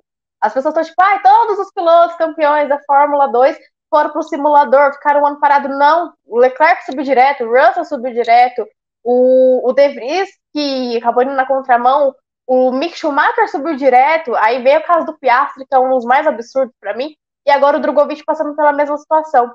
Não, gente, não dá para normalizar o campeão da Fórmula 2 não ter uma vaga na, na Fórmula 1, porque esses caras, eles não têm mais nada para provar, independente se esteja um piloto extraordinário ou não. Ele ganhou a Fórmula 2 e tem um espaço, tem alguém que pode colocar ele lá dentro, ele tem que ser a prioridade. Porque que graça tem você ganhar o último degrau para você chegar na Fórmula 1 e você ficar mofando no simulador. Isso não faz sentido na minha cabeça. Eu realmente fico assustada que as pessoas normalizaram de vez isso. Agora, voltando ao assunto Fórmula 2, o que me chama. O Birman, ele é um, um, um fenômeno assim da base. Ele, a Ferrari ela tem um talento muito grande nas mãos. É o maior talento da academia Ferrari desde o Leclerc. O Charles, no caso. E o Birman, ele é um talento em ascensão. Ele ganhou Fórmula 4 alemã, né, a extinta Fórmula 4 alemã e Fórmula 4 italiana no mesmo ano. Saltou para Freca, não ganhou, mas foi muito bem. Ano passado disputou o título da Fórmula 3 até a última rodada, inclusive quando a prova da Fórmula 3 acabou sob bandeira vermelha e não sabia se o Martins ia ser punido ou não. É, o Birman ficou desconsolado porque ele, se a, a prova voltasse, ele tinha sido campeão no seu primeiro ano de Fórmula 3. E agora na Fórmula 2, ele demorou para acertar a mão ali do carro, o que é comum, que é normal. E aí, chega no Azerbaijão, ele domina o final de semana, ganha as duas corridas. E agora, na Espanha, ele marca a pole position e ganha a corrida é, principal numa estratégia que funcionou muito bem com o Drogovic ano passado, porque o Drogovic conseguiu levar os pneus macios até a 17 volta. O Birman ele tava com os buracos ali no pneu, já não tinha mais pneu e conseguiu segurar o stint com o pneu macio um pouco mais, se aproveitou de uma briga do Purcher com o Fittipaldi e se isolou ali na liderança e ninguém conseguiu é, segurar ele. E aí tem o Vest. Apesar do Birman ter sido pole e ter sido o vencedor da Future Race, pra mim o nome do final de semana foi Frederic Vest. O Vest, ele abre 11 pontos pro Purcher. É a maior vantagem desde que a Fórmula 2 começou. Essa temporada vai ser muito disputada, ela já vem se mostrando isso. O Vest vence a Sprint Race embaixo de chuva. A corrida começou assim, a pista muito molhada, a, a, a largada foi até lançada por conta disso, que a primeira volta foi atrás do safety car. Enfim, e aí, sobre o, com pneus de chuva, o Vest sobra. O, o Vest chegou a abrir mais de 10 segundos de vantagem para o. E aí tem a questão que a pista começa a secar porque a chuva parou. Quando trocam para pneus de pista seca, pneus macios, o Vest volta a sobrar. E aí na corrida sprint, ele. Sprint não, perdão, na corrida Fiat, ele faz uma estratégia alternativa e larga com os pneus duros para fazer o melhor stint com os pneus de pneus macios é, no final da prova. E quando ele vai para os pneus macios, ele simplesmente escala o pelotão. Ele soube gerenciar o pneu macio e ser agressivo na mesma proporção. Foi muito bonito de ver a corrida do Vesh. Só que aí ele chegou no Iwasa e o Iwasa não deixa ninguém passar. Então ele não conseguiu realmente ser mais efetivo porque ficou brigando muito tempo com o Iwasa e não conseguiu ultrapassá-lo. Mas foi um final de semana brilhante do Frederic Vesh. Eu acho que esse final de semana a Espanha, ano passado, foi o final de semana que virou a chave para o Drogovic. Ele venceu as duas corridas, foi o final de semana. Ele venceu a Feature largando de décimo. E eu acho que a Espanha também foi uma virada de chave pro Veste. Não foi um final de semana tão dominante quanto foi o do Drogovic, mas realmente parece que a chave virou. As pessoas realmente parecem estar observando que o Veste é um nome para o título.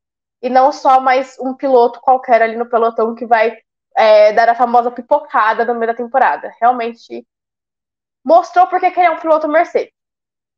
Além dos dois pilotos da Prema, porque a Prema parece ter se reencontrado, é, os pilotos estão confiantes na equipe, a equipe confia nos pilotos, tudo que falta na Ferrari tem na Ferrari, entre aspas, da Fórmula 2, que é a Prema.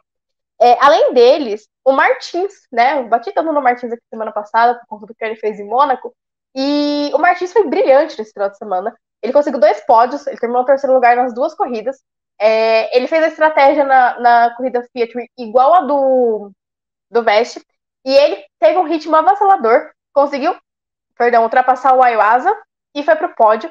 É, foi, foi uma corrida muito bonita, parece que ele estava mais seguro. Acho que a bronca foi tão grande depois de Mônaco que ele conseguiu colocar a cabeça no lugar, finalmente desencantou em corridas Fiat.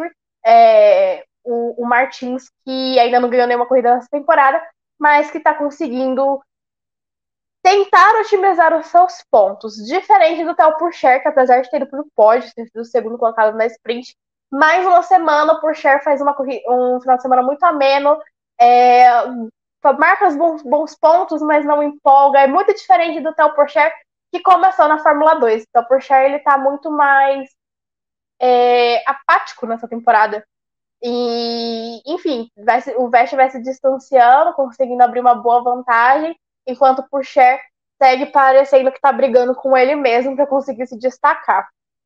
Não dá para não destacar, por exemplo, o Fittipaldi nesse final de semana. Olha, não vou criticar o Fittipaldi no programa de hoje. O Enzo, ele chega para a corrida do, da Espanha para um treino livre que ele praticamente não participa. Ele chega nos minutos finais, ele não consegue dar duas voltas praticamente ali no, no treino livre, porque o carro estava com problemas, a Kylie mexeu no, na parte frontal do carro inteirinha durante o treino livre, então ele não teve tempo de pista.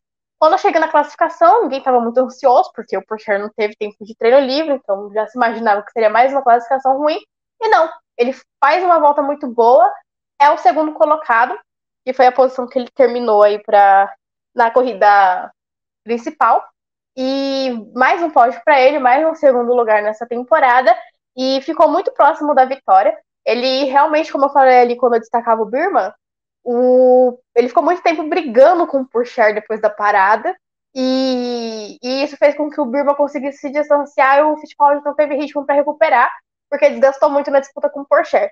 É... E nessa disputa, é, o Fittipaldi leva melhor, mas o Purcher o Charles despencou, Charles terminou em sétimo colocado, ele estava brigando por pódio ali com o Fittipaldi. É, só para fechar os destaques, os dois pilotos que eu queria destacar da Fórmula 2 é o Richard Verschoor. O Verschoor ele é um piloto que é mais discreto. Ele está correndo com a Van Amersfoort Racing E a, a VAR, né, como todos chamamos, é uma equipe que está no seu segundo ano, ela, ela é uma equipe novata, que está mostrando um bom ritmo com o Vershaw, que é um piloto muito bom, mas infelizmente nunca teve espaço numa equipe realmente boa da Fórmula 2. É, e ele vem pontuando com consistência, pontuou nas duas corridas do final de semana, então destaque para ele também. E para o Durham e para Invicta Virtuose, que parecem estar se recuperando, aparecendo mais ali com frequência na zona de pontuação. Então, da Fórmula 2, esses são os meus destaques. É... E da Fórmula 3, o pupilo de Fernando Alonso, pela alegria dos espanhóis, Pepe Martins venceu sua primeira corrida Fiat é, na Fórmula 3. É a terceira vitória dele nessa temporada. Essas duas foram em sprint, inclusive a sprint de Mônaco, numa performance absoluta. É, o Marti ele marcou a pole na Fórmula 3. Foi muito bonito de se ver. Ele corre pela Campos, que é uma equipe espanhola. E essa semana a Campos está completando 25 anos. Então, assim, a festa foi gigantesca para os espanhóis. E na Fiat Race ele conseguiu se manter na liderança durante todo o tempo. Tivemos uma relargada com safety car. E mesmo assim, ninguém fez frente para ele. O Taylor Barnard, que largou em segundo, tentou, mas não conseguiu. É... Além do Marti, que teve uma vitória muito bonita de, de se acompanhar, Bortoleto, que é outro pupilo de Fernando Alonso. O Bortoleto, ele. O Alonso foi melhor esse final de semana na Fórmula 3 do que na Fórmula 1. Né? Sim, com certeza. o Alonso. É, ah, ah, calma aí. O Alonso tipo, é a melhor academia que funciona dele. E falando em academia, antes de falar do Bortoleto, Helmut Marko foi flagrado conversando com, com o Pepe Martin. Martin estava lá nas instalações da Aston Martin, da Red Bull, perdão, e já se fala aí que há um interesse da Red Bull de trazer o Pepe Martin para sua academia, mas aí são coisas que se confirmarão só lá no final da temporada. É, a Red Bull já está com sua academia fechada para esse ano, mas eu arrisco dizer que o Martin pega fácil a vaga do Sebastião Montoya na, na academia da Red Bull, mas assim, palpites da pena. Enfim, agora sim, falando do Bortoleto, Bortoleto ele foi sétimo na classificação e ele chegou em quarto nas duas corridas. Bortoleto, ele tá muito familiarizado com a Fórmula 3, e até quando ele não, não larga bem, não, não se classifica muito bem, ele consegue otimizar os resultados. No sábado, ele fez uma ultrapassagem dupla em cima do Salsi e do Aaron, que foi, assim, espetacular de se acompanhar. Então, o Bortoleto, nesse momento, ele abre a maior vantagem que ele já teve no campeonato. Ele abre 24 pontos para o próprio Pepe Marti, que assumiu a segunda colocação. A gente vê que o Bortoleto, ele tá pique o Verstappen, né? Ele tá ali isolado, aí tem uma briga do segundo para baixo. A gente já teve ali o Salsi, o Mini e agora o Marti disputando com ele. Infelizmente, eu não acho que o Marti ele vá disputar até o final, porque o ritmo do carro da Campos ele é um, um pouquinho mais devagar que os outros. Quem vem muito bem na Fórmula 3 e que, apesar de não ter vencido, é o Dino Beganovic, que é mais um piloto Ferrari, que está de prema, também está estreando esse ano. O Beganovic ele foi o terceiro colocado na corrida Fiat e ele está pilotando muito bem, também está muito adaptado. E apesar de não ter vencido ainda, ele faz um, um campeonato parecido com o do, do Bortoleto. Muito seguro, pontua sempre muito bem. Isso quando não vem alguém de trás, acerta ele joga ele da brita, como aconteceu na corrida sprint. É... E o nosso querido Colapinto, que eu não venho falando muito dele aqui, tá no seu segundo ano, mas não engrena também. Conseguiu se destacar nesse final de semana, foi o segundo colocado. Ele tentou ameaçar ali a primeira colocação do Marti, mas o Marti abriu muito tempo na frente. Então ele se segurou, conseguiu ultrapassar o Taylor Barnard logo no começo da corrida.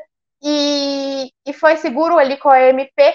Infelizmente, a MP, tanto na Fórmula 2 quanto na Fórmula 3, mas principalmente na Fórmula 3, se mostra que não é uma equipe para brigar por, por campeonato. Mas o Colapinto finalmente surge, ou ressurge para a Fórmula 3, porque ele, ele, ganhou de forma magistral a sprint da Austrália, mas aí ele foi desclassificado, porque a MP teve um erro na prancha do carro e os três carros foram desclassificados naquela ocasião. É, fora ele, eu queria falar do, do mais uma vez, porque o Collet, ele é muito azarado, gente. Eu, eu fico triste de ver a situação do Caio Collet, porque ele fez um treino livre espetacular, um ritmo maravilhoso. Chega na classificação, tem problema no DRS, não consegue fazer uma boa volta, porque todo mundo estava com o DRS aberto na classificação, classifica em vigésimo. ele escalou muito bem o pelotão ontem, mas ele terminou em 12 segundo. Caso no domingo, na corrida principal, escalou o pelotão, mas não o suficiente para conseguir pontuar. Então, até quando ele tem um ritmo bom, ele tem alguma coisa dá errado pro colê, e aí ele, enfim, não pontua, segue ali no, no meio do grid, ou no caso, no, no fundo do grid. Dá para fechar, né? Que eu não falei muito da sprint. O Zeca Sullivan venceu, o Luke Brown foi o segundo e o Leonardo Fornaroli foi o terceiro colocado. O Sullivan e Brown são pilotos da Academia Williams, assim como o Cola Pinto. Muito bem servida a Academia Williams, apesar de eu não achar que o Zeca Sullivan seja um talento muito bom para estar nessa academia. Mas dito isso, esses são os destaques da base, Fórmula 10 e Fórmula 3. E antes de finalmente parar de falar, queria fazer um, um, um último, um último é, destaque. Tivemos Porsche Cup na, em Goiânia é, nesse final de semana. E a Antonella, Antonella Bassani, de 17 anos, foi a primeira mulher a vencer uma corrida da Porsche Cup da, da categoria Sprint Challenge. Então, a Antonella, que está no seu primeiro ano de, de Porsche, que é uma menina que já disputou até o FIA Girls com. Eu esqueci o nome do, do campeonato da FIA, que é parceria com a Ferrari, que dá uma vaga para uma menina na Academia Ferrari, que inclusive a Aurélia Nobles venceu no ano passado. Eu realmente esqueci agora o nome da. Me deu branco aqui do nome da, da disputa, mas a Antonella Bassani, que é realmente um talento muito bom dessa nova geração de pilotos brasileiros, e aí conseguiu demonstrar todo o seu potencial nessa corrida da Porsche e faz história sendo a primeira mulher a vencer uma prova da categoria aqui no Brasil. E ela que já tinha sido pole também na, na, na Porsche. Enfim, a Antonella, muito nova, já fazendo história aí no automobilismo nacional. É isso aí. Nossos parabéns aqui também para a Antonella e vamos ficar de olho aí nos próximos resultados. Fórmula 2 e Fórmula 3 agora só no começo de julho. Beatriz vai ter um junho aí de paz, vai poder dormir cedo. O... Não tem base e o GP do Canadá é à tarde, né? Então Beatriz vai ter um mês de junho que vai colocar o sono no lugar. O que... Não dormirei no, na corrida da Indy, ó. Oh. Olha só aí, tá vendo? Amados que vem para o bem. É, em compensação, quatro corridas da, no mês de julho. É, junho é o descanso para quando julho começar vir com tudo, né? Porque julho na Fórmula 2, até abrir o calendário aqui para consultar, tem Áustria, Silverstone, Hungria e Spa. Tudo, tudo junto no mesmo mês. E tudo tem Fórmula 3 também, se eu não me engano. Exato, tudo com Fórmula 2 e Fórmula 3. Então, Dona Beatriz vai. Se ju... julho é o é o descanso que vem aí para junho é o descanso que vem aí para julho que vai ser a pancada uma por cima da outra. Mas o futuro a gente pensa no futuro, né? Vamos pensar no presente. E só para poder pontuar antes da gente encerrar, estamos com quase uma hora e meia. Beatriz, você falou dessa questão da Fórmula 2. As pessoas estão normalizando o campeão da Fórmula 2 não subir porque a Fórmula 1 normalizou isso, né? A partir do momento que a gente tem, se você pegar de 2019 para cá, é, foram quatro campeões três não subiram direto e o único que subiu direto se chama Schumacher. O vice-campeão, que foi o Wilot, nem passou perto da Fórmula 1. Foi para a Indy porque ah, nem sentiu o cheiro da Fórmula 1. Então, assim. O Wilot foi chutado pelo Mazepin. Eu nunca vou me conformar com isso. É, pois é. é não, o Wilot já, já, perder vaga, uh, ficar sem vaga para o Schumacher entrar já é uma coisa que é, uh, só o nome explica. Né? Mas, enfim. O, e aí você tem, tudo bem, De Vries subiu, mas subiu depois, foi dar uma rodada, Piastre subiu depois, com toda uma questão judicial por trás. Então, assim, é, infelizmente, eu, eu, também não me conformo com isso. Eu acho um absurdo é, o pessoal defender isso, né? Porque é, acaba sendo ruim para todo mundo, em todos os sentidos. Só que virou padrão, né? Virou norma. Se, se acontecer do Veste ganhar e não subir, vai ser o quarto em cinco anos que não vai subir logo de cara. E quem se prejudica mais do que com isso, mais do que a Fórmula 1 que deixa de ganhar talentos jovens, mais do que os pilotos que ficam parados, o que é horrível para eles, é, é, a Fórmula 2. Porque a Fórmula 2 está começando a virar um campeonato de piloto que ganha e não sobe. Então, a é... Fórmula 2, cada ano que passa, ela se aproxima mais do que a GP2 se, se transformou e por isso Sim. que a Fórmula, surgiu a Fórmula 2. Porque ano passado muita gente criticava ali a, a subida do Sargent e eu enxergava essa subida dele como a esperança para a Fórmula 2. Porque ano passado se encaminhou, passou muito perto de seu primeiro ano de Fórmula 2, onde a Fórmula 2 não iria promover nenhum piloto. Então, se a Williams não tivesse dado chance para o piloto da academia dela, seria um, uma mancha muito grande para a Fórmula 2. Então, é, por mais que fosse triste o Drogovic ser campeão e não, não subir, é, antes fosse o Sargent que veio da Fórmula 2 do que não subir ninguém, porque a Fórmula 2 realmente ela começa a entrar num beco sem saída, a coisa vai se afunilando. É, ela que é uma categoria de base da Fórmula 1, tanto que o nome é Road to F1, ela acaba levando mais talentos para a Indy para a Fórmula E do que para a Fórmula 1, que ela foi criada para gerar talento para a Fórmula 1. Então, é, não que seja ruim levar gente para a Indy para a Fórmula E, mas ela não cumpre com o seu principal objetivo e isso pode prejudicar a categoria ao longo dos anos. É isto.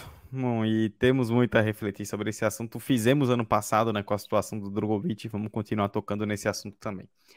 Uma hora e meia suficiente para a gente fechar. Falamos bastante de Fórmula 1, de Fórmula 2, de Fórmula 3. Esse final de semana não temos corrida, mas a gente volta semana que vem para discutir é, o que tiver acontecendo. Temos assuntos importantes. A gente até já estava discutindo em off no nosso grupo que temos pauta importante para trazer semana que vem, se não acontecer nenhum hecatombe, né? Se, que a Fórmula 1 às vezes explode uma bomba assim quando ninguém espera. Se, se nenhuma bomba explodir, teremos assuntos importantes para tratar na semana que vem. Você nos segue no Instagram e no Twitter, arroba do Grid, nos segue aqui no YouTube, né, do, do Grid, se inscreve no nosso canal para receber as notificações das lives. Siga também o arroba Paddock da F2, a página da Beatriz, é, no Twitter e no Instagram para ficar de olho aí nas novidades da base. Nos veremos, se tudo der certo, com a equipe completa na semana que vem. Eu, Eduardo Costa, estive com Beatriz Barbosa no episódio 59 do nosso podcast. Bia, seu destaque final para a gente fechar. Muito obrigada a todo mundo que acompanhou a live e todo mundo que acompanhou o episódio até o final nos agregadores. Semana que vem temos assuntos interessantes para tratar. Se a Fórmula 1 deixar, né? Não vim nenhuma bomba, como você bem ressaltou. Foi um prazer estar aqui com você, Edu. Até a próxima semana e tchau, tchau. É isso. Muito obrigado a você que nos acompanhou ou que nos ouviu, seja no YouTube, no seu agregador até o final. Nos vemos na semana que vem. Tchau.